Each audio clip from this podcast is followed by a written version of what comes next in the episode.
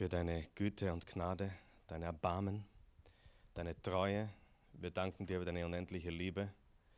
Wir danken dir dafür, dass wir heute versammelt sein dürfen in deinem Namen.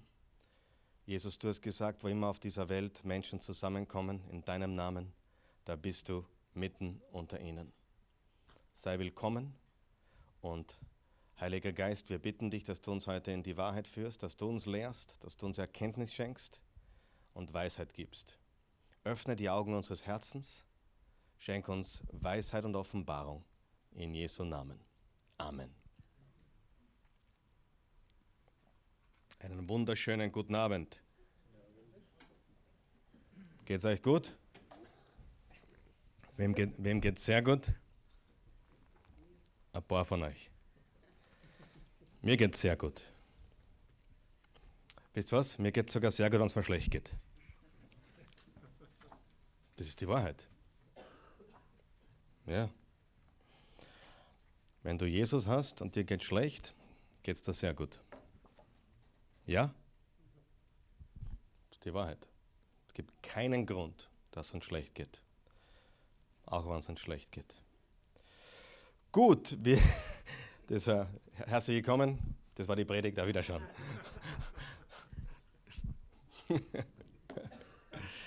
oh mein Gott. Wir studieren den Galaterbrief. Wer, wer hat was gelernt bis jetzt? Doch einige von uns. Ich habe auch sehr viel gelernt, muss ich sagen. Und wir sind auf der Zielgerade. Wir sind im sechsten Kapitel, Galaterbrief, Kapitel 6. Und mit hoher Wahrscheinlichkeit wird nächster Mittwoch dann der letzte Galaterbrief äh, sein. Und ich möchte dich ermutigen, dass du ab morgen beginnst, die nächsten sechs Tage den Galaterbrief durchzulesen. Es sind sechs Kapitel. Dann haben wir nochmal durchgelesen. Und dann werden wir nächsten äh, Mittwoch äh, auch eine Zusammenfassung einfließen lassen. Also heute versuchen wir, den Brief zu Ende zu bringen. Wenn wir noch ein paar Sachen noch nicht äh, fertig kriegen, dann machen wir das nächstes Mal mit einer Zusammenfassung. Und danach werden wir natürlich ein neues äh, Vers für Vers Bibelstudium beginnen. Und das ist dann der Epheserbrief. Das ist dann der Brief, der gleich danach kommt. Auf der nächsten Seite dann der Epheserbrief. Und wir wollen ganz einfach die Bibel Vers für Vers studieren. Und äh, vielleicht äh, schaffen wir es zu unseren Lebzeiten, dass wir die ganze Bibel durchstudieren, Vers für Vers. Das wäre Geschichte, oder? Ja. Ich bin drauf gekommen, dass man sehr, sehr viel auslassen kann oder verpassen kann, wenn man nur themenbezogen predigt oder themenbezogene Predigten hört. Das heißt, von dort ein bisschen, von da ein bisschen. Es ist sehr, sehr wichtig für uns Christen, dass wir ein Vers für Vers Studium der Bibel haben. Okay? Gut, lesen wir das sechste Kapitel, sind 18 Verse. Ich lese es aus der Luther-Übersetzung. Da steht wie folgt. Das letzte Kapitel.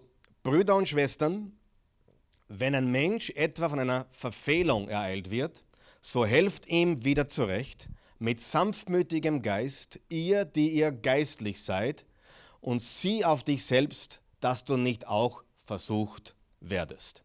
Einer trage des anderen Last, so werdet ihr das Gesetz Christi erfüllen. Denn wenn jemand meint, er sei etwas, obwohl er doch nichts ist, der betrügt sich selbst. Ein jeder aber prüfe sein eigenes Werk, und dann wird er seinen Ruhm bei sich selbst haben und nicht gegenüber einem anderen denn ein jeder wird seine eigene Last tragen. Wer aber unterrichtet wird im Wort, der gebe dem, der ihn unterrichtet, Anteil an allen Gütern. Irret euch nicht, Gott lässt sich nicht spotten, denn was der Mensch sät, das wird er ernten. Wer auf sein Fleisch sät, der wird von dem Fleisch das Verderben ernten, wer aber auf den Geist sät, der wird von dem Geist das ewige Leben ernten. Lasst uns aber Gutes tun und nicht müde werden, denn zu seiner Zeit werden wir auch ernten, wenn wir nicht nachlassen. Darum, solange wir noch Zeit haben, lasst uns Gutes tun an jedermann, allermeist aber an, das, an des Glaubens Genossen. Seht, mit wie großen Buchstaben ich euch schreibe mit eigener Hand. Die Ansehen haben, wollen auch dem Fleisch die zwingen, euch, zu, euch zu, zur Beschneidung, die, die Ansehen haben wollen nach dem Fleisch, die zwingen euch zur Beschneidung, nur damit sie nicht um des Kreuzes Christi willen verfolgt werden. Denn nicht einmal sie selbst, die sich beschneiden lassen, halten das Gesetz, sondern sie wollen, dass ihr euch beschneiden lasst, damit sie sich eures Fleisches rühmen können. Es sei aber fern von mir, mich zu rühmen, als allein des Kreuzes unseres Herrn Jesus Christus, durch den mir die Welt gekreuzigt ist und ich der Welt. Denn es gilt weder Beschneidung noch Unbeschnittensein, sondern die neue Schöpfung. Und alle, die sich nach diesem Maßstab richten, Friede und Barmherzigkeit über sie und über das Israel Gottes. Hinfort mache mir niemand weiter Mühe, denn ich trage die Mahlzeichen Jesu an meinem Leibe. Die Gnade unseres Herrn Jesus Christus sei mit eurem Geist, Brüder und Schwestern. Amen. Hast du gemerkt, mit welchem Wort oder das, mit welchem Wort der letzte Vers beginnt? Die Gnade unseres Herrn Jesus Christus. Der letzte Vers des ganzen Briefes sagt, die Gnade unseres Herrn Jesus Christus sei mit euch. Galater 5, Vers 1 ist sozusagen der Kernvers der ganzen, des ganzen Briefes. So hat uns Christus also wirklich befreit. Sorgt nun dafür, dass ihr frei bleibt und lasst euch nicht wieder unter das Gesetz versklaven. Kapitel 5 und 6 sind der praktische Teil des Briefes. Da geht es also darum, wie wir leben sollen. Dass wir im Geist leben sollen, dass wir im Glauben leben sollen, wie wir miteinander umgehen sollen. Nochmal Zucker schlucken. Also ein Leben im Glauben, ein Leben im Geist. Die ersten vier Kapitel sprechen darüber, wie wir errettet sind, wie wir ewiges Leben haben. Und ist alleine durch den Glauben an Gottes Gnade durch Jesus Christus. Nicht durch Werke, damit sich niemand rühmen kann, steht im Epheser 2, Vers 8 bis 9. Jetzt stell dir mal vor, Epheser 2, Vers 8 und 9, das werden wir dann vielleicht nochmal genau lesen, aber da steht, aus Gnade seid ihr gerettet durch den Glauben. Vers 8, Vers 9, nicht aus Werken, damit sich niemand rühmen kann. Wenn du irgendwas tun könntest, um ewiges Leben zu erhalten, dann könntest du dich rühmen, oder? Wenn Taufe was damit zu tun hätte, könntest du sagen, super, ich habe mich taufen lassen, bin toll. Wenn Gottesdienstbesuch etwas damit zu tun haben könnte, damit du ewiges Leben hast, könntest du sagen, ich bin so toll, ich war jeden Sonntag im Gottesdienst. Wenn Bibelstudium etwas damit zu tun haben würde, damit du gerettet bist, ewiges Leben hast, dann könntest du sagen, ich bin toll, ich habe die Bibel mehr studiert als alle anderen, ich habe mir den Himmel verdient. Jetzt hören wir ganz gut zu. Der Himmel ist kein Lohn. Der Himmel ist kein Verdienst. Der Himmel hat mit Lohn und Verdienst nichts zu tun. Der Himmel ist ein Geschenk. Aber die Bibel spricht, dass wir Belohnungen bekommen, oder? Hat nichts mit dem Himmel zu tun. Hat nichts mit dem ewigen Leben zu tun. Christsein bedeutet, dass wir genauso Fehler haben, sündigen können, im Fleisch leben können, wie jeder andere Mensch auf dieser Welt. Wir werden nicht belohnt mit dem Himmel. Bekommen wir im Himmel Belohnungen? Ja, manche mehr, manche weniger. Aber der Himmel an und für sich, das ewige Leben an und für sich, die Errettung an und für sich ist kein Lohn, kein Verdienst, damit sich nicht jemand rühmen kann. Und wenn du irgendwas, sei es die Kommunion, irgendwas beitragen könntest, damit du ewiges Leben bekommst, dann könntest du dich rühmen, weil du bei der Kommunion warst, weil du gefirmt bist, weil du getauft bist, weil du die Bibel gelesen hast, weil du im Gottesdienst gewesen, weil du deinen Zehnten gezahlt hast, weil du gegeben hast, weil du Almosen. Wenn irgendwas gäbe, was du tun könntest, um ewiges Leben zu haben, dann könntest du dich rühmen. Ja oder nein? Und Rühmen ist ausgeschlossen. Rühmen ist ausgeschlossen. Das habe ich jetzt alles deswegen gesagt, weil heute geht es ja eigentlich um Belohnungen. Saat und Ernte, haben wir gerade gelesen. Ja? Nur muss man das richtig einordnen, was das bedeutet. Es hat nichts mit dem ewigen Leben zu tun. Aber wir bekommen natürlich Belohnungen hier auf der Erde und wir bekommen auch Belohnungen in der Ewigkeit im Himmel. Aber sie haben noch einmal nichts zu tun, ob wir im Buch des Lebens stehen oder nicht, ob wir Leben haben oder nicht. So sehr hat Gott die Welt geliebt, dass er einen einzigen Sohn gab, damit jeder, der an ihn glaubt, plus die Hand hebt, ich will Jesus annehmen, plus Buße tut, plus umkehrt, plus taufen lässt, plus firmen lässt. Nein. Aber weißt du, wie viele das predigen? Viele predigen das. Bin ich für Umkehren? Definitiv. Bin ich für Buße tun? Definitiv. Bin ich dafür, dass man sich taufen lässt, wenn man glaubt und es deutliches Zeichen setzt? Definitiv. Bin ich dafür, dass ein Ehemann einen Ehering tragt? Definitiv. Aber das ist nicht das, was uns rettet. Amen. Ganz wichtig. Der Glaube alleine. Wie der Apostel Paulus im Kapitel 16 der Apostelgeschichte in Philippi eingesperrt war und dann um Mitternacht die, die Ketten gesprengt wurden von Gott, äh, ist der, der, der, Hauptsoldat, der, Haupt, der hinausgelaufen und wollte, hat das Schwert schon gezogen gehabt und wollte sich das Leben nehmen. Weil wenn die davonlaufen, geht, geht es ihm sowieso an den Kragen. Und Paulus hat gesagt, tu dir nichts an. Und seine Frage war, was muss ich tun, um gerettet zu werden? Lies es nach. Und Paulus sagt im Kapitel 16, Vers 31, Glaube an den Herrn Jesus Christus und du bist gerettet, du und dein Haus. Glaube an den Herrn Jesus Christus. Also wir halten fest, dass es aus Glauben alleine ist, ohne Plus und ohne Minus. Sehr wichtig. Ohne Plus, ohne Plus. Taufe plus Bibellesen plus beten plus geben plus Gutes tun plus ohne. Minus auch nicht. Nicht Minus nicht mehr sündigen, Minus nicht mehr nichts mehr. Verstehst du? Wer von euch weiß, es gibt auch Christen, die leben schlimmer wie manche in dieser Welt. Amen. Aber der Glaube an Jesus rettet uns. Das war sehr wichtig im Hinblick der heutigen Passage. Dann steht, also was wir letztes Mal gelernt haben, war, dass wir, wenn sich ein Bruder, eine Schwester verfehlt oder von einer Verfehlung ereilt wird, sollten wir mit sanftmütigem Geist, also nicht, nicht hochmütig, nicht runterschauen, äh, sondern mit sanftmütigem Geist, ihr, die ihr geistlich seid, sollten wir diesen Menschen wieder zurechthelfen.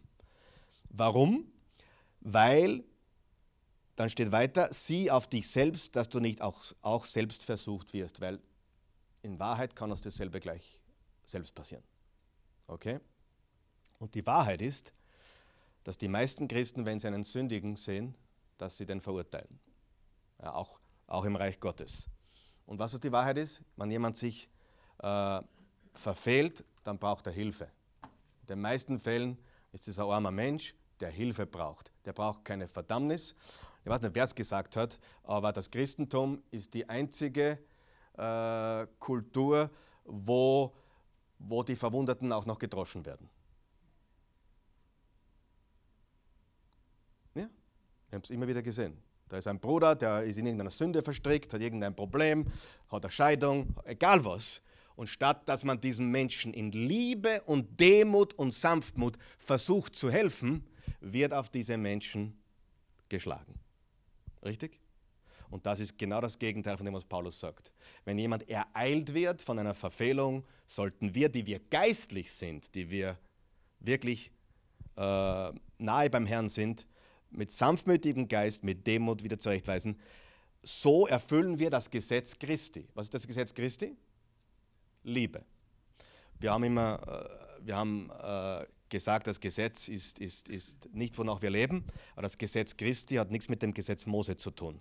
Es ist die Erfüllung, es ist das Gesetz der Liebe. Denn wenn jemand meint, er sei etwas, obwohl er doch nichts ist, der betrügt sich selbst. Also wenn du glaubst, du bist besser, ich liebe diesen Satz, den ich gehört habe und ich habe ihn schon ein paar Mal erzählt, überall wo ich ihn erzähle, die Leute sind ganz begeistert von diesem Satz. Verurteile niemanden, nur weil er anders sündigt als du. Wir sündigen alle. Möglicherweise sündigen wir anders als der andere. Richtig? Ja, es gibt viele Sünden. Richtig? Und ich liebe diesen Satz und deswegen sollten wir vorsichtig sein. Und Vers 4, prüfe sein, dein eigenes Werk, dann wirst du deinen Ruhm für dich selbst haben und nicht gegenüber einem anderen. denn ein jeder wird seine eigene Last tragen. Schließlich sind wir alle für uns selbst verantwortlich für unser Tun. Und trotzdem sollten wir anderen helfen, ihre Last zu tragen und zu helfen, sie wieder zurechtzubringen. Gut, gehen wir jetzt, das haben wir letzte Woche besprochen, gehen wir jetzt zu Neuem über. Vers 6. Und das trifft sich heute gut, weil jetzt geht es um dich und mich. Ja, jetzt geht es um unsere Beziehung. Aber es steht in der Bibel, darum muss ich es vorlesen, oder? Ich kann, den, ich kann den Vers jetzt nicht auslassen. Was steht da? Wer aber unterrichtet wird im Wort, der gebe dem, der ihn unterrichtet, Anteil an allen Gütern. Wo sollten wir geben? Dort, wo wir unterrichtet werden. Dort, wo wir gelehrt werden. Nicht woanders. Woanders auch, wenn du willst. Aber unsere Hauptspende, unser Hauptgeben sollte dort sein, wo wir unser geistliches Zuhause haben und vor allem dort, wo wir unterrichtet werden, wo wir das Wort Gottes gelehrt wurden, wo wir das Wort Gottes gelehrt werden. Ich lese noch einmal. Wer aber unterrichtet wird im Wort, wer wurde schon im Wort unterrichtet? Wer wurde vielleicht hier unterrichtet im Wort? Gut. Wer aber unterrichtet wird im Wort, der gebe dem, der ihn unterrichtet, Anteil an allen Gütern. Das heißt auf Deutsch, wie steht es in der Hoffnung für alle? Lesen wir kurz. In der Hoffnung für alle steht es vielleicht ein bisschen klarer. Wer im Glauben unterwiesen wird, soll auch zum Lebensunterhalt seines Lehrers beitragen, so gut er kann. Das heißt nicht unbedingt, dass du es mir persönlich gibst oder dem Pastor persönlich gibst, aber es heißt, dass du es dort gibst, wo du geistlich gefüttert wirst. Amen. Ihr könnt zurück einmal begeistert auch sein. Es ist die Wahrheit. Ja? Das steht in der Schrift, oder? Dort, wo du geistlich genährt wirst, dort, wo du unterrichtet wirst, dort, wo du äh, gelehrt wirst, das Wort Gottes, solltest du ein großer Geber sein. Amen. Steht in der Bibel. Ist halt zufällig gekommen, kann nichts dafür. Ja? Interessant ist, dass der Apostel Paulus, ich habe den Paulus ja intensiv studiert, ich habe ihn schon oft, äh, nicht nur in der Apostelgeschichte, ich habe auch einmal vor Jahren eine ganze Serie über Bibelcharaktere gemacht. Wer kann sich erinnern? Und da haben wir über den Paulus, wochenlang über den Paulus geredet. Wenn ich den Paulus studiere, er war ja auch Zeltemacher, das heißt, er war auch auf der Seite noch beruflich aktiv. Ja, der große Missionar, der große Prediger war von Beruf her Zeltemacher und hat damit auch Geld verdient. Aber wenn du es genau studierst, äh, wurde er auch unterstützt. Ist Jesus unterstützt worden? Die Bibel sagt, Jesus wurde unterstützt von gewissen Nachfolgern oder Jüngern und Jüngerinnen. Frauen haben ihn unterstützt, Männer haben ihn unterstützt, finanziell. Und der Judas hat die Kasse gehabt. Und da, obwohl was genommen worden ist, ständig, war trotzdem genug drin. Sensationell. Das heißt, da war mehr als genug. Weil wenn du das leisten kannst, dass einer fladert die ganze Zeit. Ich meine, ich, ich kann mir das nicht leisten, wenn sie jede, jede Woche von mir jemand 500 Euro nehmen würde. Wer kann das leisten? Ja? Aber Judas hat regelmäßig, die Bibel sagt, er hat regelmäßig sich persönlich bedient und trotzdem, obwohl es der Meister wusste, er hat nichts gesagt. Und er war trotzdem genug da. War Jesus reich? Glaube ich nicht. Ich glaube nicht, dass er reich war. Aber ich glaube, dass, sie an guten, dass er gut versorgt wurde, dass er unterstützt wurde, dass er gut aufgenommen wurde und gut gespeist wurde und, und die, die ihn lebt, haben ihn gut versorgt. Wer glaubt das auch? Ja? Und Paulus wurde auch unterstützt. Und hier ist, was mir bei Paulus auffällt. Und das ist genial. Bitte diesen Gedanken gut, gut. Ist eine Philosophie. Ich, ich kann es nicht hundertprozentig beweisen, aber ich, glaub, ich sage, dass ich glaube.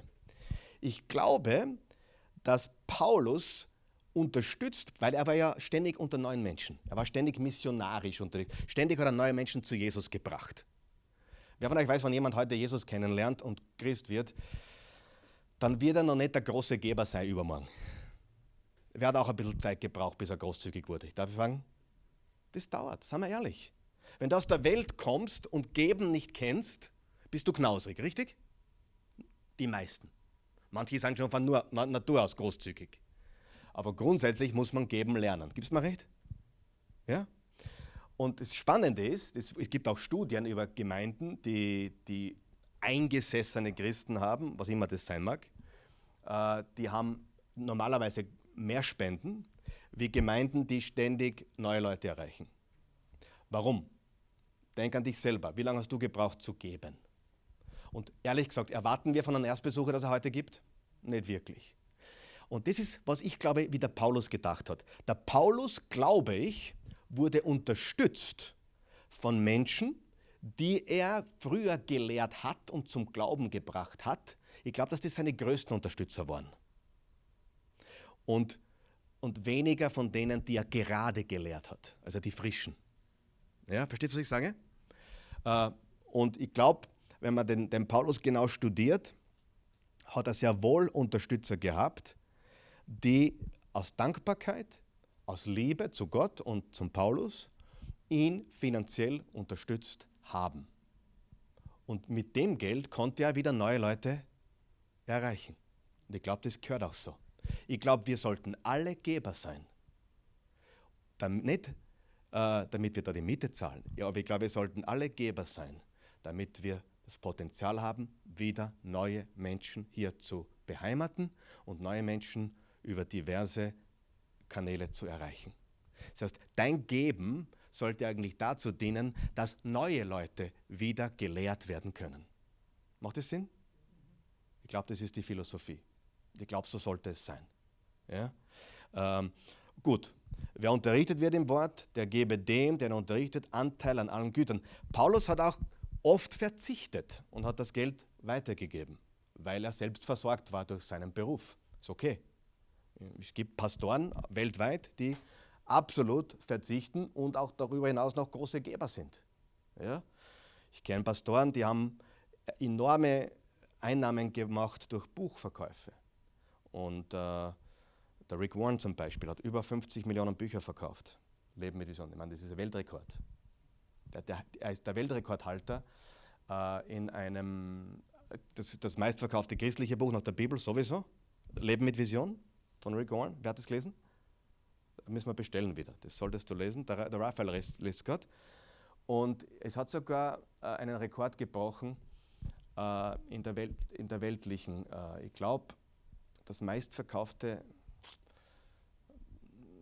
ich weiß, und meist, meisten Sprachen übersetzte Hardcover-Buch. Irgend, irgendeinen Rekord hat er noch. Ja? Und er hat mit dem Buch natürlich sehr viel Geld verdient. Nach, nach 17 Jahren, 1997, ist er hergegangen und hat sich von seiner Buchhaltung alles aufrechnen lassen an Gehälter, was er bis dato erhalten hat von der, als Pastor und hat das, es war ein Millionenbetrag, hat das in einem Scheck zurückbezahlt.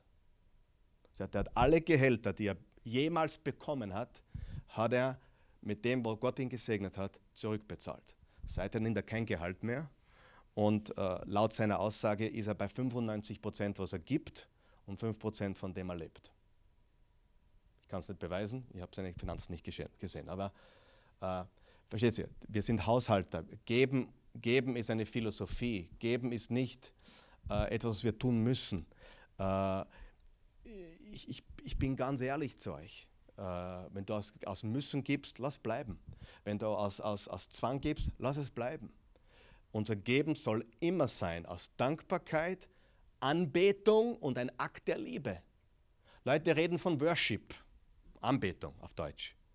Was ist da eigentlich der größte, einer der wichtigsten Teile der, der Anbetung ist? Wenn es darum geht, was du aus deiner Tasche zückst, ganz ehrlich. Was hat Jesus gesagt?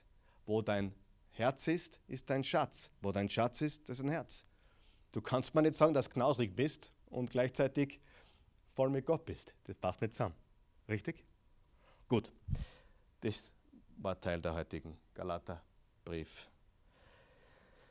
Wer aber unterrichtet wird im Wort, der gebe dem, der ihn unterrichtet, an allen Gütern. Gehen wir weiter. Wollte nicht so lange da stehen bleiben, aber es war okay, oder? War es okay? Gut. Irrt euch nicht, Vers 7. Irrt euch nicht. Gott lässt sich nicht spotten, denn was der Mensch sät, das wird er ernten. Manche glauben, dass sich dieser Vers 7 jetzt auf Vers 6 bezieht. Ja, es gibt, es, manche glauben, dieser Vers ist allgemeingültig. Ich glaube beides. Ich glaube, der Vers 7 bezieht sich im Zusammenhang auf den Vers 6. Wenn du deinen Pastor verhungern lässt, dann wirst du nichts Gutes ernten. Auf Deutsch gesagt. Wenn du dich nicht kümmerst um deine Gemeinde, dann kannst du nicht warten, dass Gott dein Haus segnet. Oder? Bezieht sich Vers 7 auf Vers 6? Kann man das sagen, dass das im Zusammenhang steht? es ist natürlich auch allgemein so, was der Mensch sät, das wird er ernten. Aber wenn du einen Ort hast, den du als deine geistliche Heimat siehst, so wie ich diesen Ort und viele von euch diesen Ort, dann ist es unsere Aufgabe, auch meine, hier zu geben. Hier, ich bin diesem Ort sehr viel dankbar. Äh, ich weiß, hier sind Menschen da, die sind diesem Ort sehr dankbar. Vielleicht auch meiner Person sehr dankbar. Ich weiß das. Aber glaub mir, wenn ich dir sage, ohne diesen Ort wäre ich nicht der, der ich bin. Manchmal, manchmal fragen mich Leute, okay, du verkaufst Bücher, du verkaufst CDs, du verkaufst, ich habe eine halbe Million CDs verkauft. Das ist nicht wenig. In den letzten 20 Jahren, okay, ist lange Zeit. Aber ich habe eine halbe Million CDs verkauft. Und äh, zigtausende Bücher. Und wie bin ich der Mensch geworden, der ich bin? Hat mich dieser Ort verändert? Hat mich dieser Ort geprägt? Äh, ich habe mich auch selber gelehrt, sozusagen. Ja? Also, da geht es jetzt nicht um die Person, es geht um einen Ort, der unsere Heimat ist, wo wir verpflichtet sind zu sein, damit auch wir gesegnet sind, dass unser Haus gesegnet ist, damit wir von Gott gesegnet sein können. Ja? Und wie gesagt, irrt euch nicht, Gott lässt sich nicht spotten. Was der Mensch sät, das wird er ernten. Wer aus seinem Fleisch sät, der wird von dem Fleisch das Verderben ernten. Das heißt, wenn du auf das Fleisch säst, auf eigene Begierden, eigene Lust, eigene Verwirklichung, wirst du Verderben ernten. Ich werde am Sonntag eine Predigt bringen äh, vom verlorenen Sohn, Lukas 15, aber so wie du sie noch nicht gehört hast. Und zwar werde ich nicht über den verlorenen Sohn reden, sondern ich werde darüber reden, ich werde eine heilige Kuh schlachten. Natürlich. Die heilige Kuh verwirkliche dich selbst. Wer von euch weiß, ja, großer Lüge in der heutigen Zeit. Verwirkliche dich selbst, folge, was das populär ist in unserer Szene, Persönlichkeitsentwicklung. Lebe deine Träume, folge deinen Traum. Und in Wahrheit, je mehr ich drüber nachdenke, ist das Quatsch. Je mehr ich drüber nachdenke, biblisch gesehen, folge Gottes Traum. Amen. Folge Gottes Traum für dein Leben. Aber in der, die, schau, ich bin in der Persönlichkeits, ich habe gerade gestern mit einem amerikanischen Unternehmer lange telefoniert. Die wollten mich wieder für ein Geschäft gewinnen. Ich habe freundlich abgelehnt. Ich bin, ich kann euch beruhigen, ich äh, bin überzeugt, dass Gott mich mehr und mehr als Prediger einsetzen will. Und, und ich, ich will immer mehr, eigentlich will ich nur mehr predigen. Ich sage es ganz ehrlich, wie es ist. Das ist die Tendenz. Es, es, es, ich habe nicht mehr so viel Freude, kluge Sprüche zu reden.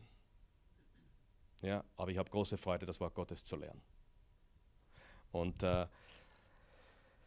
und da haben wir über Persönlichkeits, es ging um Persönlichkeitsentwicklung. Es ging darum, wer mich beeinflusst hat. Und dann haben wir über Zig Ziglar gesprochen, über Jim Rohn und dann über John Maxwell, mein, der mich sehr beeinflusst hat in den letzten Jahrzehnten. Und dann haben wir auch über die Modernen gesprochen. Vielleicht kennt ihr die nicht so. Tony Robbins äh, und, und viele andere.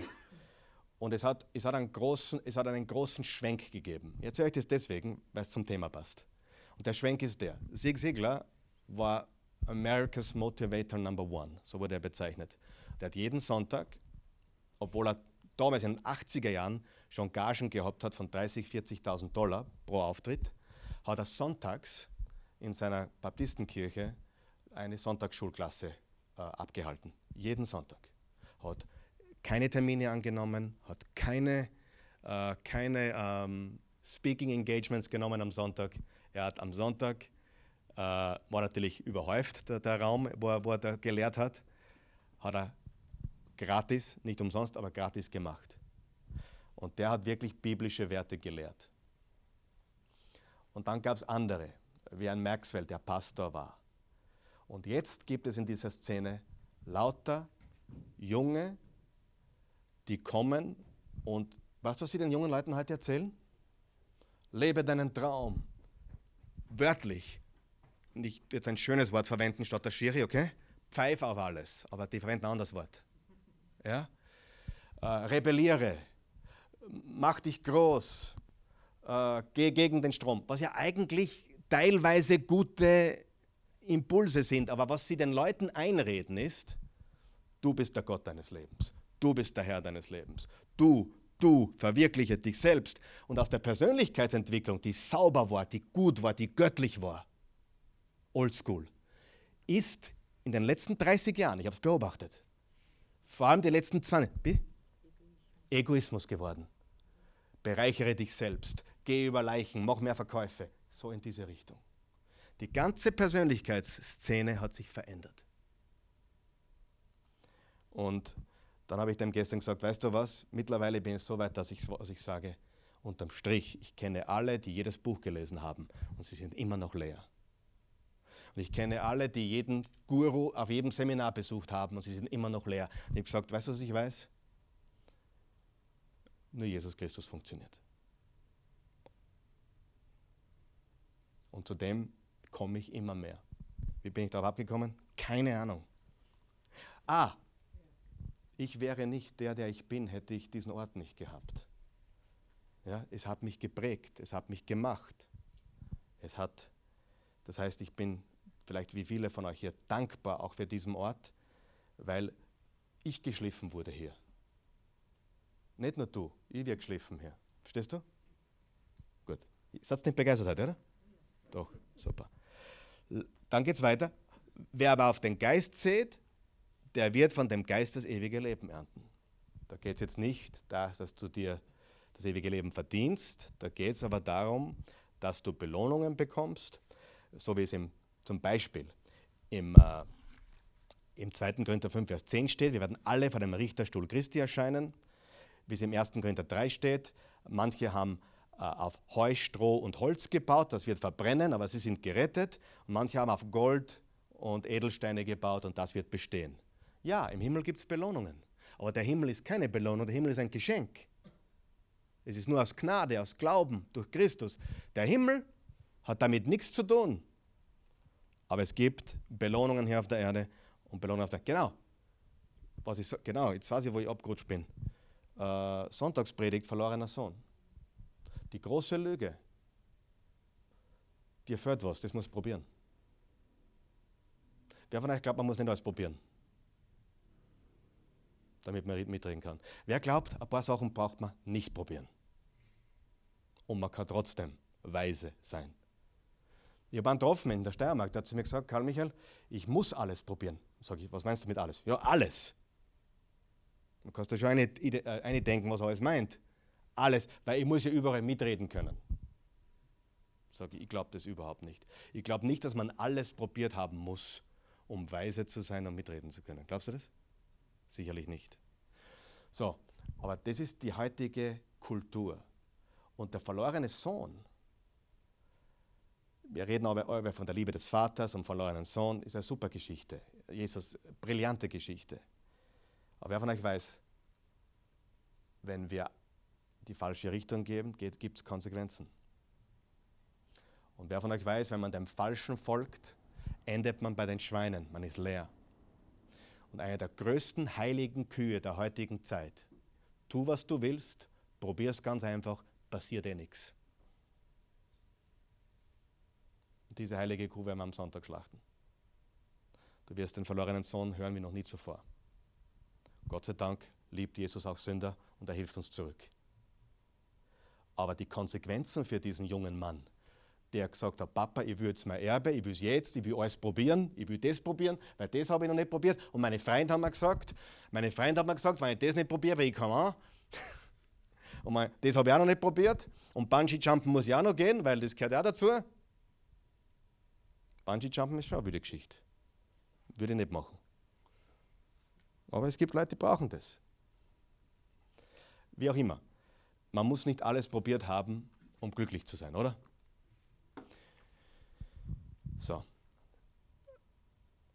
Also, wenn du auf das Fleisch äh, säst, wirst du vom Fleisch Verderben ernten. Wenn du auf den Geist säst, wirst du vom Geist Leben ernten.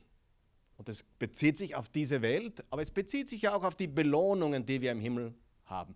Der Himmel ist ein Geschenk. Aber wer freut sich drauf, wenn wir für Jesus leben, dann werden wir im Himmel extra belohnt. Das, die Zeit habe ich jetzt nicht, aber schreibt dir auf, 2. Korinther 5, 5, Vers 10, Römer 14, 1. Korinther 3, da wird beschrieben, dass wir alle Rechenschaft ablegen müssen vor Jesus für das, was wir getan haben oder nicht getan haben. Aber es geht ganz klar hervor, dass wir errettet sind, aber vielleicht wie durchs Feuer hindurch. Ähm, es gibt Belohnungen hier auf Erden und auch in der Ewigkeit. Vers 9.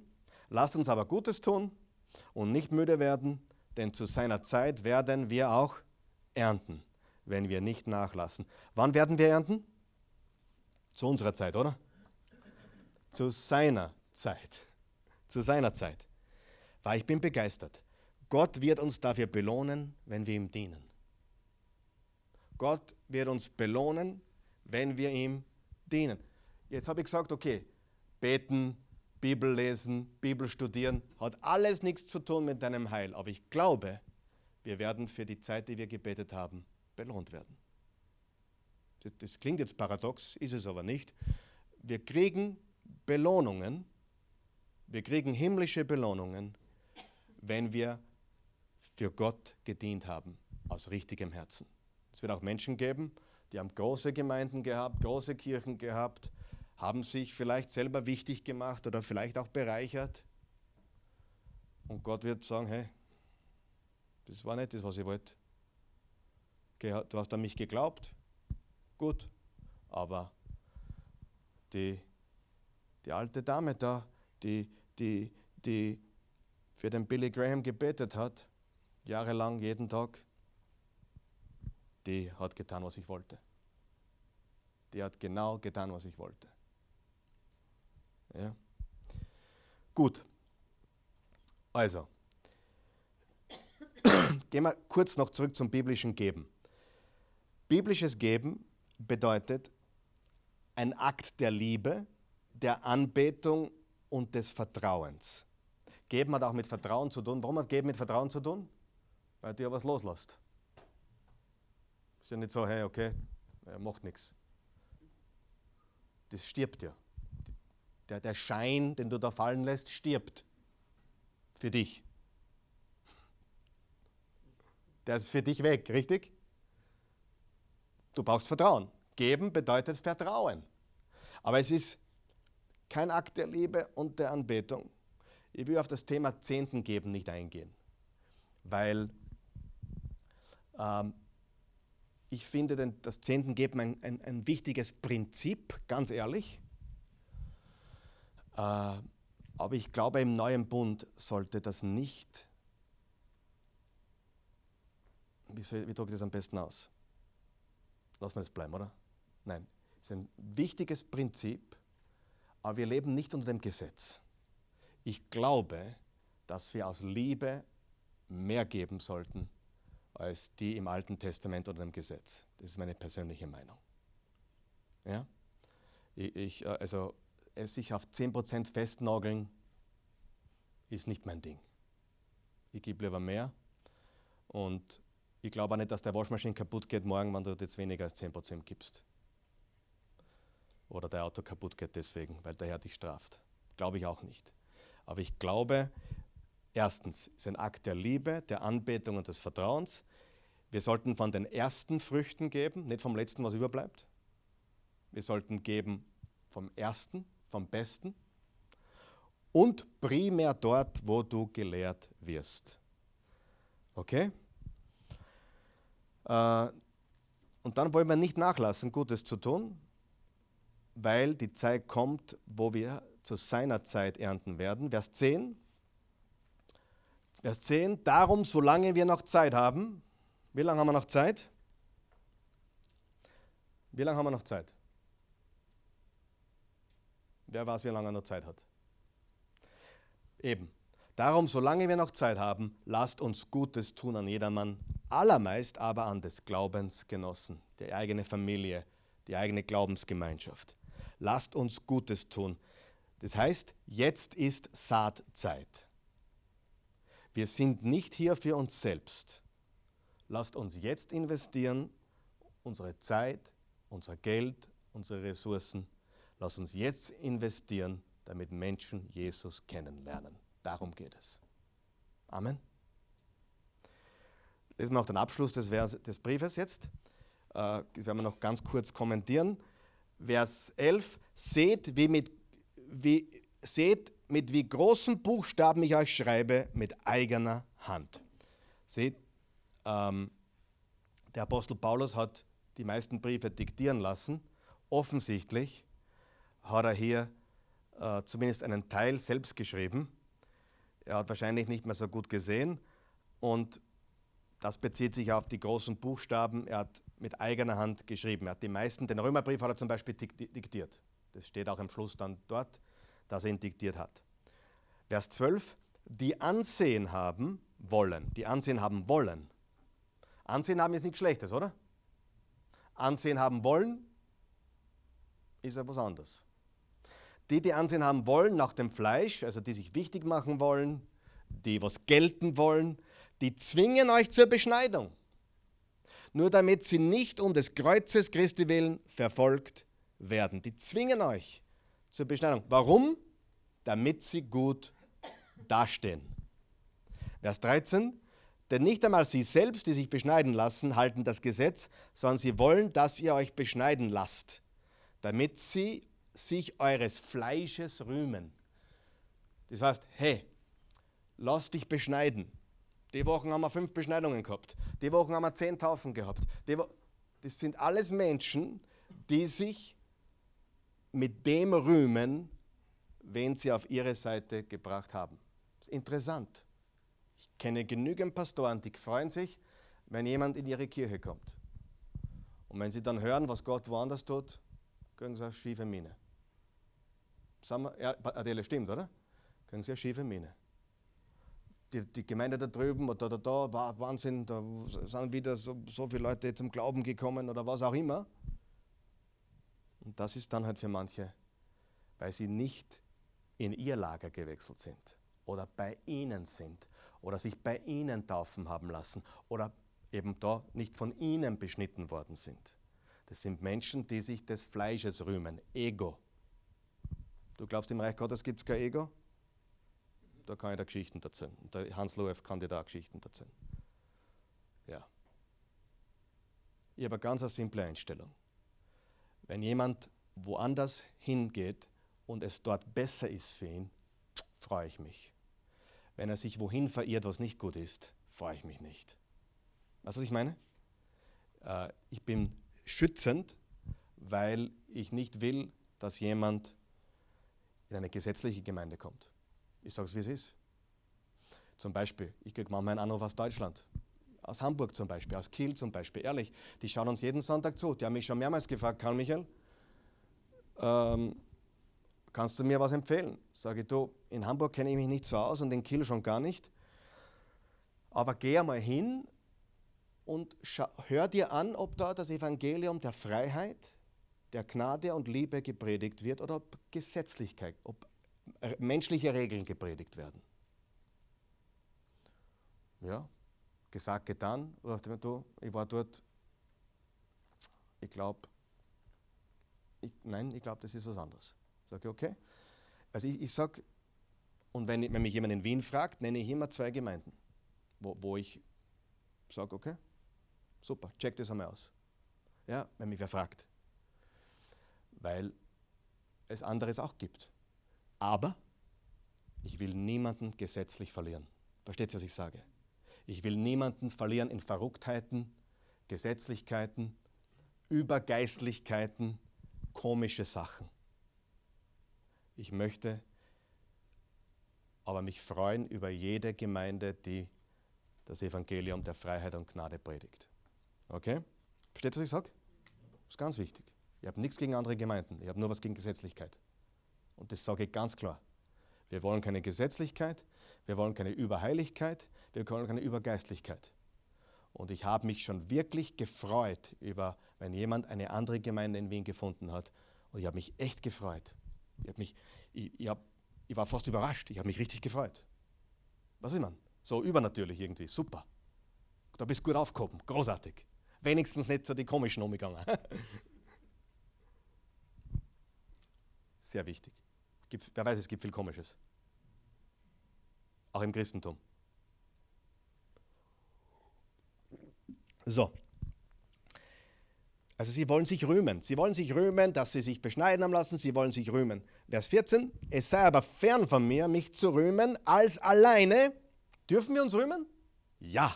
Allein des Kreuzes unseres Herrn Jesus Christus, durch den mir die Welt gekreuzigt ist und ich der Welt. Worüber rühmen wir uns? Oder auf Deutsch gesagt, worauf sind wir stolz? Darf man stolz sein? Natürlich darf man stolz sein. Du solltest stolz sein auf deinen Gott, auf Jesus, auf das Kreuz. Richtig? Wir rühmen uns nicht unseres Fleisches, wir rühmen uns des Kreuzes. Und das Kreuz hier bedeutet nicht das Holz. Das Kreuz bedeutet das, was Jesus getan hat. Sein Tod, sein Begräbnis, seine Auferstehung. Des, dessen rühmen wir uns. Vers 15. Denn es gilt weder Beschneidung noch Unbeschnittensein, sondern die neue Schöpfung. Was heißt die neue Schöpfung? In der Hoffnung für alle steht, vor Gott ist vollkommen gleichgültig, ob wir beschnitten oder unbeschnitten sind. Wichtig ist allein, dass wir durch Christus zu neuen Menschen geworden sind. Die neue Schöpfung. Die neue Schöpfung bedeutet, 2. Korinther 5, Vers 17, ist jemand in Christus, ist er eine neue Schöpfung oder neue Kreatur. Das Alte ist vergangen, Neues ist geworden. Die Beschneidung ist irrelevant, unbeschnitten sein ist irrelevant. Alleine der neue Mensch zählt, der du in Christus geworden bist, von neuem geboren. Vers 16. Wer an diesen Grundsatz, ich gehe zur Lutherbibel zurück, und alle, die sich nach diesem Maßstab richten oder diesem Grundsatz, Friede und Barmherzigkeit über sie und über das Israel Gottes. Das Israel Gottes sind alle, die jetzt zu Jesus gehören. Wir sind das geistliche Israel. Ähm, wir sind, wir sind, seine, wir sind sein, sein Volk. Äh, Vers 17. Vers 17. Hinfahrt mache mir niemand weiter Mühe, denn ich trage die Malzeichen Jesu an meinem Leibe. Wenn du wissen willst, was die Malzeichen, Jesu, äh, die Malzeichen Jesu am Leib von Paulus waren, dann lies 2. Korinther 11, Vers 24 bis 28. Tun wir das schnell, das ist sehr interessant. Äh, da steht folgendes: Fünfmal haben die Juden, schreibe einfach auf, 2. Korinther 11, Vers 24 bis 28. Fünfmal haben die Juden mir 39 Hiebe verabreicht, dreimal wurde ich ausgepeitscht, einmal wurde ich gesteinigt, ich habe drei Schiffbrüche überlebt, einmal verbrachte ich eine ganze Nacht und einen Tag auf dem Meer treibend, ich habe viele beschwerliche Reisen unternommen und war unzählige Male in großer Gefahr, ob durch Flüsse oder durch Räuber, ob durch mein eigenes jüdisches Volk oder durch Nichtjuden, ob in Städten, in der Einöde oder auf stürmischer See oder durch Leute, die sich als Anhänger von Christus ausgaben, es aber nicht waren. Ich habe Erschöpfung und Schmerzen und schlaflose Nächte kennengelernt. Oft litt ich Hunger und Durst und habe gefastet. Oft habe ich vor Kälte gezittert und hatte nichts, um mich warm zu halten. Und als wäre das alles noch nicht genug, lebe ich dazu noch täglich in Sorge um das Wohlergehen der Gemeinden. Wenn du den Paulus gesehen hättest, der war nicht so cool unterwegs. Ich glaube, der, der war zugerichtet. Du hättest an seinem Körper die Malzeichen gesehen. Du hättest gesehen, was der durchgemacht hat. Du hättest gesehen, wie, wie, wie gesteinigt und, und, und, und stell dir vor, gesteinigt, ausgepeitscht, wie der ausgeschaut hat.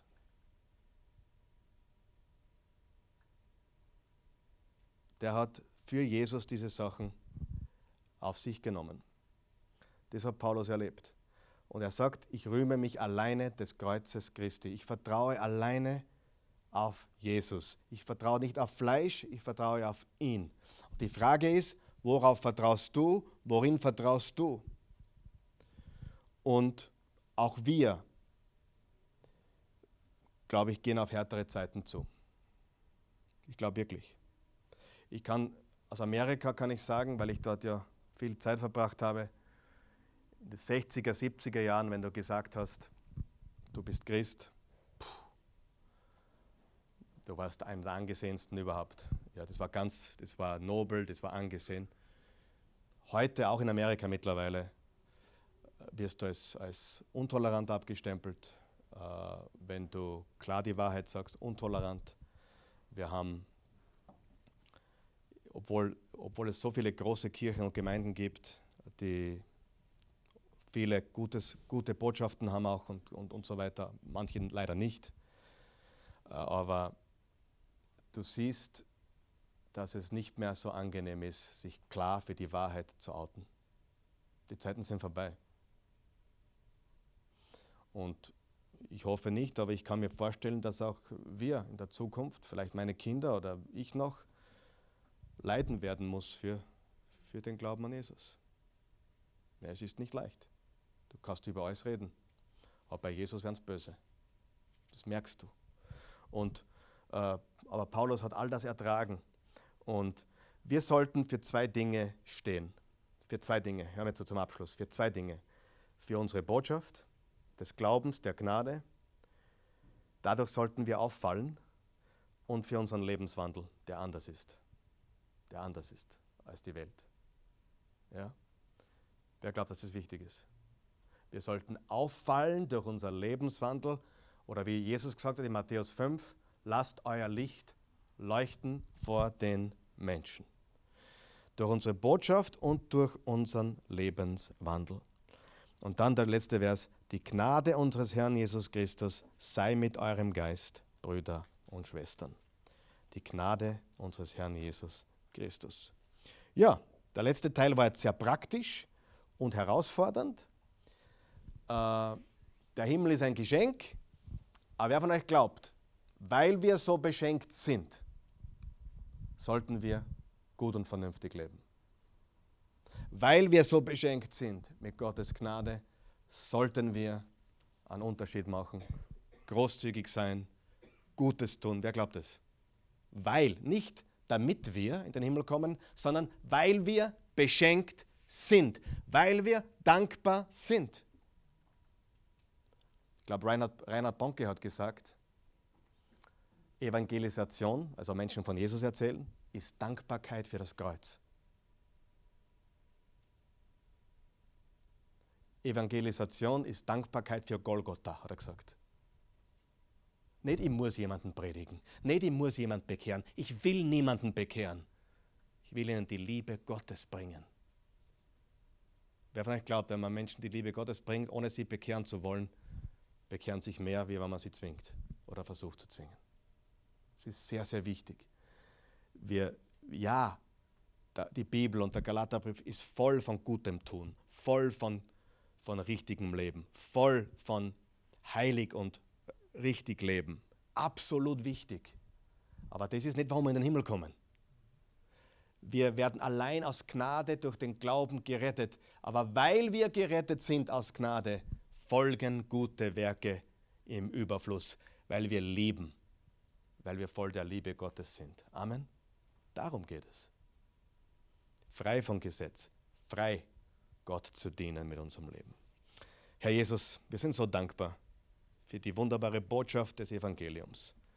Wir sind so voller Freude heute Abend, obwohl wir absolut imperfekte, unperfekte Menschen sind, mit vielen Fehlern und vielen Sünden. Deine Gnade ist größer, deine Liebe deckt alle Sünden zu. Dafür sind wir sehr dankbar. Und aus Dankbarkeit dafür wollen wir ein Leben führen, das dir Ehre bringt, nicht dich in Verruf bringt, nicht Schaden über Christus bringt oder einen schlechten Ruf, sondern im Gegenteil, dass Menschen sehen, diese Person ist ein guter Repräsentant von Jesus. Die Gnade an die er oder sie glaubt, ist nicht billig, abgedroschen, tu was du willst, sondern diese Gnade verpflichtet zu einem Leben im Geist. Wir danken dir dafür, für dieses wunderbare Buch in der Bibel, den Galaterbrief. Wir sind frei. Wir sind frei. Wir sind frei von aller Schuld. Wir wir werden nicht gerettet, weil wir, weil wir nicht mehr sündigen. Wir werden auch nicht gerettet, weil wir Gutes tun. Wir sind gerettet, weil wir dir vertrauen. Aber das ist nicht billig, das ist wirklich teuer. Und wir lieben dich. Hilf uns, dem würdig zu leben, was du für uns bezahlt hast. In Jesu Namen. Amen. Gott ist gut. Wer liebt Jesus hier heute Abend? Ich liebe ihn so sehr. Haben wir das gut abgeschlossen heute? Ähm, ich hoffe, ihr habt den Spagat hinbekommen zwischen der. Weißt, die Leute fragen immer, kann ich jetzt alles tun, was ich will, weil ich habe Gnade. Ja, theoretisch ja. Praktisch glaube ich nicht. Praktisch glaube ich nicht. Würde mir Gott vergeben? Ja, wenn die Gnade so groß ist, würde er mir vergeben, wenn ich das oder das oder das. Ja, würde er. Aber das willst du ja gar nicht mehr, oder? Ich meine, das kennen wir ja schon, oder? Das wollen wir ja nicht mehr. Wer von euch weiß, wo der Weg hinführt? Verpasst die Sonntagsbotschaft nicht, da geht es genau um das. Der hat glaubt, jetzt, jetzt genieße ich mein Leben. Der hat geglaubt, jetzt gehe ich einmal so richtig die Sau auslassen und dann lebe ich so richtig. Was hat er erlebt? Konsequenzen. Lehre. Das ist eine der größten Lügen der heutigen Zeit. Auch unter Christen. Du kannst tun, was du willst, der Gott vergibt das sowieso. Natürlich vergibt er da. Aber, okay, the rest on Sunday. die, die nächste heilige Kuh. Gut,